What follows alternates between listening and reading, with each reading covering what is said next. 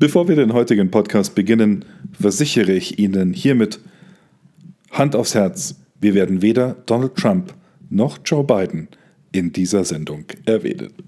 Hallo und herzlich willkommen. Es dürfte der wichtigste Schritt der Reform des Vatikans sein. Papst Franziskus hat dem von vielen Skandalen erschütterten Staatssekretariat die Verantwortung für Investitionen und Immobilien rundheraus entzogen. Mit der am gestrigen 5. November vom Vatikan veröffentlichten Entscheidung nimmt der Papst dem mächtigen Staatssekretariat die gesamte Finanzhoheit ab und gibt ihm drei Monate Zeit, seine sämtlichen Werte mit Hilfe einer eigens dafür eingesetzten Kommission an die Güterverwaltung des Vatikans APSA zu übertragen. Die Entscheidung bedeutet vor allem, dass das Staatssekretariat wie jede andere Abteilung im Vatikan ein Budget vorschlagen und dieses auch in Zukunft von anderen genehmigen und kontrollieren lassen muss. Diese Aufgabe hat nun das Wirtschaftssekretariat inne. Es prüft, wie nach modernen Standards üblich, die Budgets aller Abteilungen der römischen Kurie. Genau dieser Schritt ist vor allem eine späte Bestätigung der Arbeit von Kardinal George Pell. Der australische Prälat und damalige Wirtschaftspräfekt hatte bereits im Jahr 2014 erklärt, dass sein Wirtschaftssekretariat, Zitat, mehrere hundert Millionen Euro in speziellen Konten des Staatssekretariates entdeckt habe, die, Zitat, nicht in den Bilanzen auftauchten. Damit soll nun also endlich Schluss sein. Für Pell, der sich in Australien gegen Vorwürfe angeblichen sexuellen Missbrauchs erfolgreich wehren musste, eine späte Genugtuung. Mit dem Abgang von Kardinal Angelo Becciu, dem langjährigen Substituten des Staatssekretariates, und dieser historischen Entscheidung des Papstes könnten nun also sechs Jahre später die Weichen für eine echte Reform der Kurie gestellt werden, wie sie Pell als damaliger Präfekt des Wirtschaftssekretariates vorgeschlagen hatte. Bis dahin aber, bis das wirklich umgesetzt ist, ist der Weg noch weit. Nicht weniger wichtig dürfte sein, dass Papst Franziskus offenbar am Dienstag kommender Woche endlich den McCarrick Report veröffentlichen wird. Das haben gut informierte Kreise mehrerer Kongregationen des Vatikans gegenüber Zehner Deutsch bestätigt und nun auch, nachdem wir es berichtet hatten, der Vatikan offiziell angekündigt. Der im Oktober 2018 von Papst Franziskus beauftragte Bericht ist einer Quelle zufolge über 600 Seiten lang. Er sollte ursprünglich bereits im Dezember 2019 erscheinen. Die Erwartungshaltung ist enorm, nicht nur unter US-Katholiken und Beobachtern des Vatikans. Der Report soll den Schlüsselskandal der Missbrauchs- und Vertuschungskrise der Kirche beleuchten helfen. Die zentrale Frage dabei? Wie konnte Theodore McCarrick nicht nur junge Priester und Seminaristen jahrelang sexuell nötigen, sondern auch Minderjährige missbrauchen und sogar im Beichtstuhl sexuelle Gewalt begehen, sowie gleichzeitig über Jahrzehnte Karriere machen als einflussreicher Kardinal, als Erzbischof von Washington und sogar in der Diplomatie des Vatikans unter anderem mit China. Nach einer 40-jährigen steilen Karriere, die Theodore McCarrick zu einem der einflussreichsten Kardinäle der Weltkirche gemacht hatte, war der US-amerikanische Kleriker am 15. Februar 2019 von Papst Franziskus in den Laienstand entlassen worden, wegen seiner sexuellen Vergehen. Noch nie war ein so ranghoher Kleriker der Kirche wegen des Missbrauchs Minderjähriger wie Erwachsener mit der kanonischen Höchststrafe belegt worden. Im Februar 2020 hatte Kardinalstaatssekretär Pietro Parolin gegenüber Journalisten erklärt, dass der fertige Bericht vorliege. Papst Franziskus, der den Report in Auftrag gab, werde auch entscheiden, wann dieser veröffentlicht wird.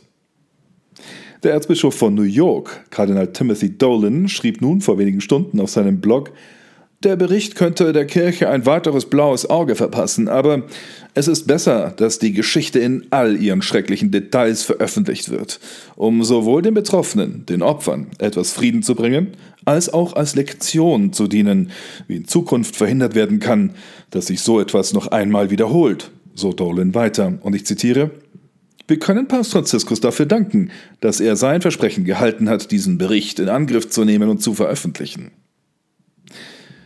Nachdem wir wissen, dass er am 10. November veröffentlicht wird, stellt sich auch die Frage, wie die amerikanischen Bischöfe darauf reagieren werden, die sechs Tage später zu ihrer Herbstvollversammlung zusammentreten. Zehner Deutsch wird darüber natürlich laufend berichten.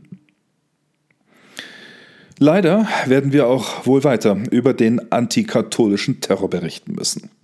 Nach der Enthauptung einer Katholikin und islamistisch motivierten Morden in Nizza, davor in Paris sowie nun mittlerweile dem radikal-islamischen Terror in Wien ist bekannt geworden, dass Dschihadisten mehrere Dörfer in Mosambik am 31. Oktober überfallen haben. Dabei wurden zahlreiche Menschen von den Kämpfern der sogenannten zentralafrikanischen Provinz des Islamischen Staates enthauptet, darunter mindestens 15 Jugendliche, Zahlreiche Kinder wurden entführt, wie die Agentur Fides meldete. Und ausgerechnet im niederbayerischen Straubing hat ein Unbekannter die Marienstatue in der Jesuitenkirche geköpft. Eine Szene, wie man sie aus Kirchen in Frankreich und leider auch mittlerweile in den USA kennt. Die bayerische Kriminalpolizei ermittelt, mehr dazu auch auf www.10adeutsch.de. Aber nicht nur radikalisierte Islamisten gehen mit Gewalt und Schikanen gegen Christen vor. Auf Druck der chinesischen Regierung sind neuen Berichten zufolge acht katholische Nonnen gezwungen worden, ihr Kloster in der nordchinesischen Provinz Shanxi zu verlassen. Ihr derzeitiger Aufenthaltsort ist nicht bekannt. Beamte haben uns zu gefährlichen Personen deklariert und wiederholt schikaniert, so eine der Nonnen laut Bitter Winter, einem italienischen Menschenrechtsmagazin, das über Religionsfreiheit in China berichtet.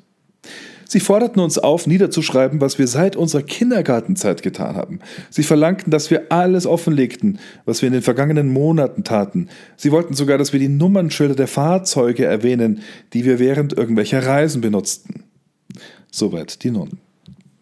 Die Ordensfrauen stehen unter ständiger Beobachtung durch die Kommunistische Partei Chinas, weil sie früher im Ausland lebten und, sich laut Bitter Winter, geweigert haben, der chinesischen patriotisch-katholischen Vereinigung beizutreten, also der kommunistisch geführten und kontrollierten Staatskirche, die direkt der Partei der KP unterstellt ist. Die Nonnen wurden auch gezwungen, religiöse Symbole wie Kreuze oder Heiligenstatuen aus dem Inneren des Klosters zu entfernen. Die Chinesen köpfen also nicht selber. Andernfalls drohe ihnen der Abriss des ganzen Klosters, teilten die kommunistischen Beamten einfach mit. Das Kreuz ist ein Symbol der Erlösung. Es uns zu entfernen, das fühlt sich an, als würden wir uns ins eigene Fleisch schneiden müssen, sagte eine Schwester. Die Regierung hat vier Überwachungskamera in dem Kloster installiert, aus dem nun die Nonnen vertrieben wurden. So wurden die Nonnen und etwaige Besucher jederzeit beobachtet. Papst Franziskus und der Vatikan schweigen bekanntlich seit nunmehr über zwei Jahren nicht nur zu der eskalierenden Christenverfolgung und der sogenannten Sinisierung von Religion unter dem Präsidenten auf Lebenszeit Xi Jinping. Nein, Kardinalstaatssekretär Pietro Parolin hat dies vor wenigen Tagen sogar bestritten.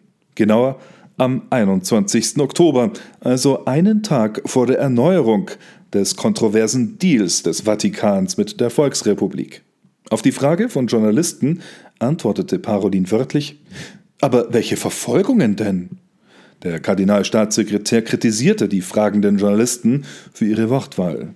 Zitat Sie müssen die Begriffe korrekt verwenden. Es gibt Vorschriften, die auferlegt werden und die alle Religionen betreffen und sicherlich auch die katholische Kirche.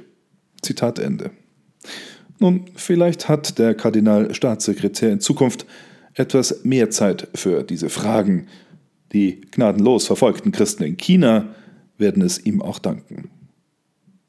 Das war der Zehner Deutsch Podcast am Freitag, dem 6. November 2020. Mein Name ist Anjan Christoph Wimmer. Ich wünsche Ihnen einen gesegneten Sonntag. Beten Sie für unsere Bischöfe. Wir hören uns.